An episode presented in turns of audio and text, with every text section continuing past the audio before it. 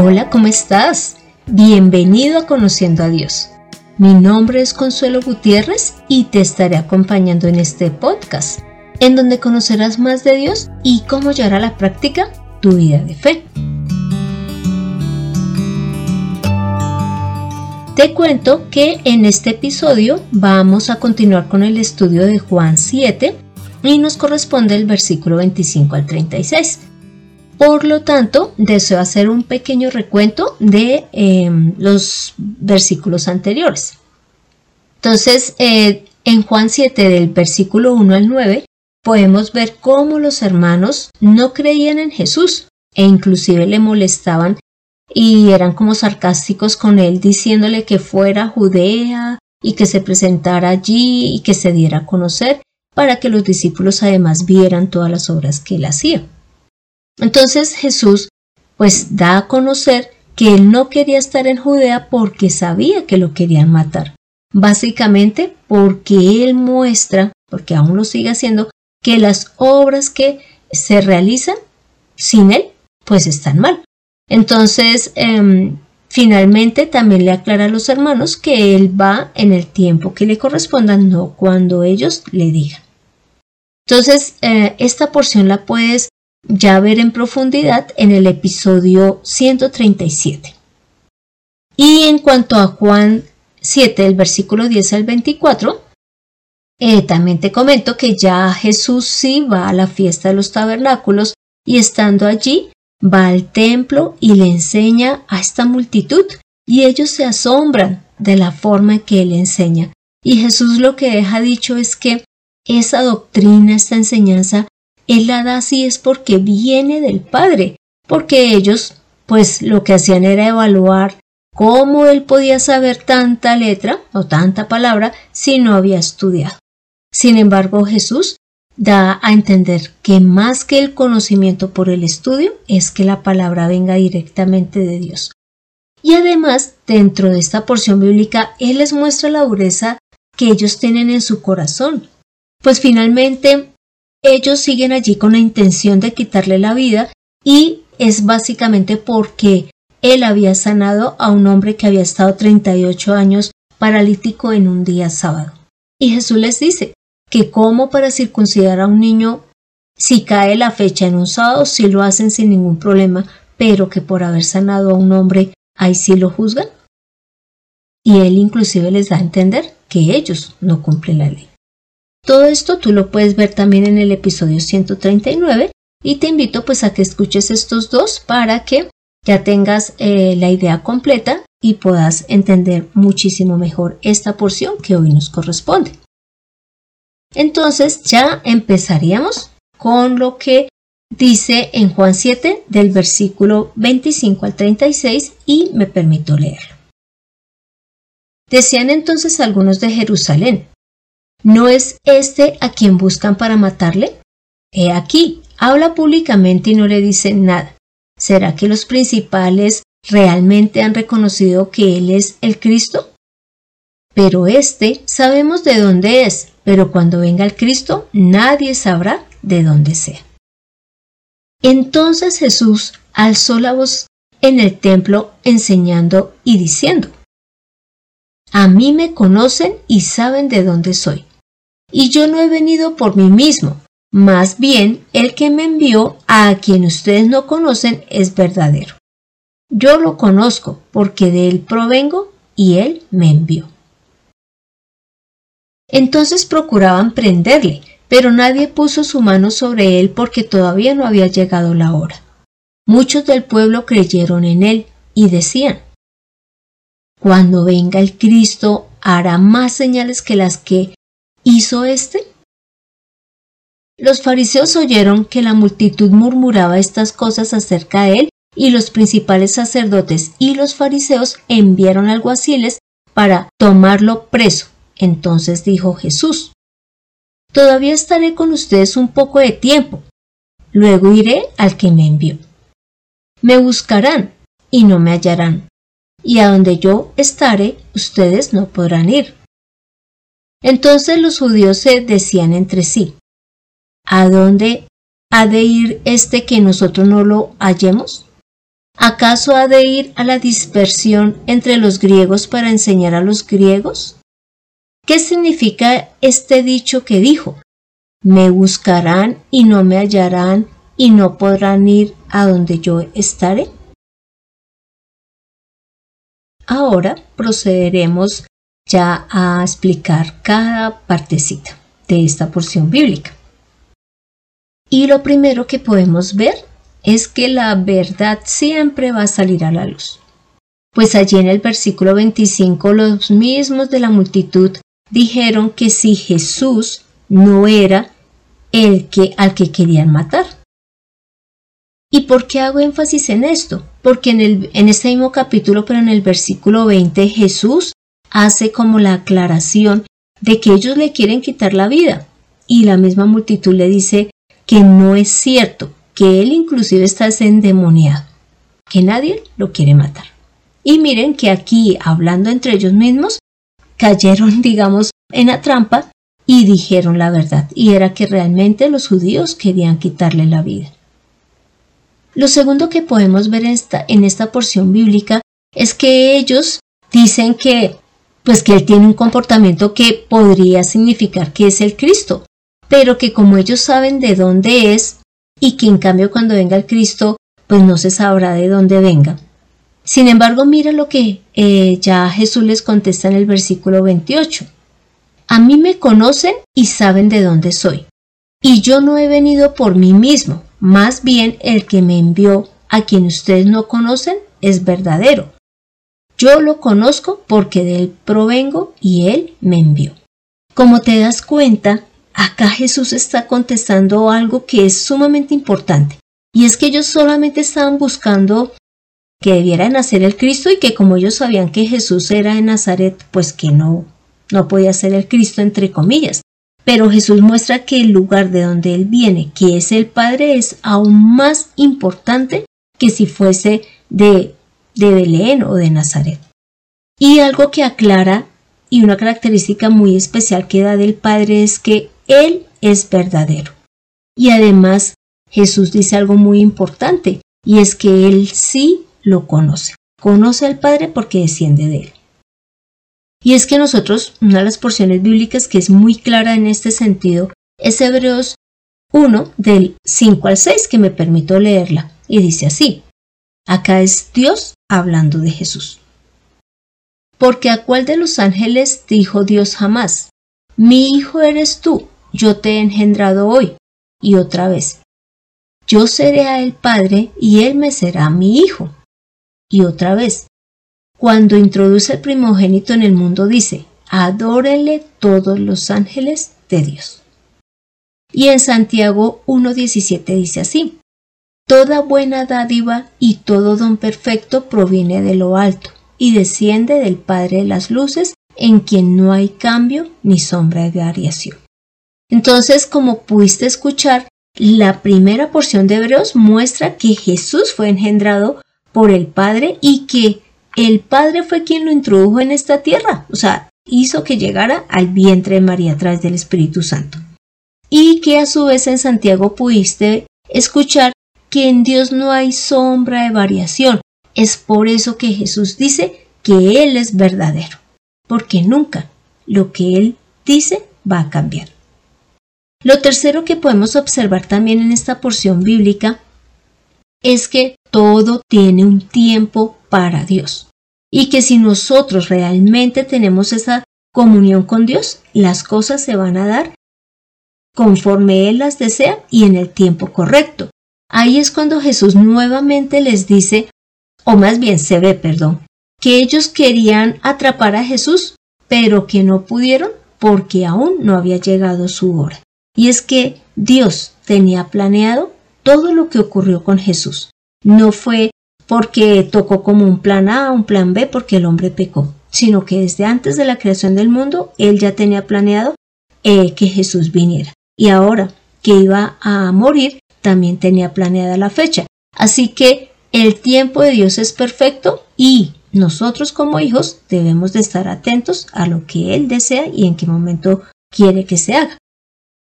Lo cuarto es que se hablan de unas señales. y dice que muchos creyeron en él, es decir, en Jesús, por cuanto vieron las señales e inclusive dijeron lo siguiente, que si cuando venga el Cristo, Él hará más señales que las que han visto en Jesús. Así que aquí quiero hacer énfasis en los motivos por los cuales Dios permitió que se dieran señales a través de los profetas, a través de los ángeles y en este caso a través de Jesús. Lo primero por lo cual se dan las señales es para que Dios sea reconocido y su poder. Y esto es lo que dice en Jeremías 32:20.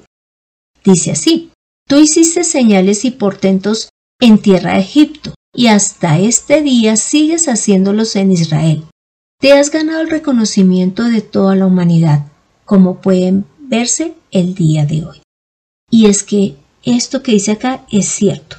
Lógicamente Dios ha mostrado su poder y sus milagros desde la misma creación. Pero él realizó unas obras especiales en Israel y fue cuando Israel ya pudo ser, salir de, de Egipto. Y esto le dio un nombre al mismo Dios entre todas estas naciones. Pero él sigue obrando hoy a través de Jesús y a través de su iglesia. Y se seguirá eh, con la finalidad de que Él sea reconocido y de que su poder sea visto. Lo segundo por lo cual se hacen las señales es para confirmar la palabra de Dios. Mira que en Marcos 16, 20 dice que los discípulos salieron por todas partes, acá fue Jesús enviándolos, y que eh, el Señor confirmaba la palabra con las señales que acompañaban a estos discípulos. Y esto ha de ocurrir hoy también. Dios está con nosotros, su Espíritu Santo obra en nosotros, por lo tanto las señales deben de ser algo natural, es decir, las sanidades, la expulsión de demonios, el que las personas crean. Esos milagros y muchos más se deben de dar. Lo tercero por lo cual se presentan las señales y los milagros es para que se muestre que la persona que pues está orando, está predicando, está en el culto dando la palabra, está con Dios o que Dios está en esa persona. Por lo tanto, eh, en este caso podemos ver, por ejemplo, en Juan 3.2, en donde Nicodemo, que era un principal de la sinagoga, fue ante Jesús y le dijo que él sabía que Jesús venía de Dios porque las señales que él hacía no las podría hacer si Dios no estuviese con él. Entonces, cuando se dan señales, es la muestra de que Dios está con la persona que está obrando en servicio a Dios. También recuerdo cuando Jesús sanó al ciego de nacimiento. Mira que eh, este ciego pues fue interrogado por la gente, fue interrogado por los fariseos y él terminó diciendo lo siguiente y es que si Jesús no viniera de Dios, nada habría podido hacer. Y es que Jesús le había sanado después de que él pues había nacido ciego. Entonces, no solamente una persona, digamos, del común reconoció que Dios estaba con Jesús, sino que además Nicodemo, que sabemos que es un principal. Lo cuarto, y que es lo que ya se mencionó, pues precisamente en esta porción bíblica, es que las señales se dan para que las personas crean. ¿Cómo te parece que una de las cosas que a mí me ha dado muchísima alegría en este servicio al Señor y de conocer a Dios es que ver cómo orando las personas se sanan. Orando los demonios salen, o sea, se manifiestan y salen, pero también Dios ha permitido que en mí haya sanidades y he podido ver cómo oran y el dolor de cabeza, el dolor eh, de cuerpo, el vómito, se quita inmediatamente y eso me ha hecho tener claro la existencia de Dios y su poder. Entonces, vimos cuatro cosas por las cuales eh, se dan las señales. Sé que podrán haber más, pero acá se mencionan estas, que es reconocer a Dios y su poder, saber que Dios está confirmando su palabra. Lo tercero, que Dios está con la persona que está, digamos, orando por la persona o está predicando o la actividad que esté haciendo sirviéndole al Señor. Y lo cuarto, pues para que las personas crean en Él. Entonces, continuemos con la porción que, hoy nos corresponde. Entonces, ya cuando vemos el versículo 32 al 34, acá podemos ver algo muy importante. Y es que Jesús siempre dentro de sus conversaciones lo que quería era mostrar la incredulidad que se tenía y las consecuencias de las mismas, y que por lo tanto siempre Jesús buscó que la gente se acercara a él y creyera. Y es que ya en, este, en estos versículos dice lo siguiente. Los fariseos oyeron que la multitud murmuraba estas cosas acerca de él y los principales sacerdotes y los fariseos enviaron guardias para tomarlo preso. Entonces Jesús dijo, Todavía estaré con ustedes un poco de tiempo, luego iré al que me envió. Mm, me buscarán y no me hallarán, y a donde yo estaré ustedes no podrán ir.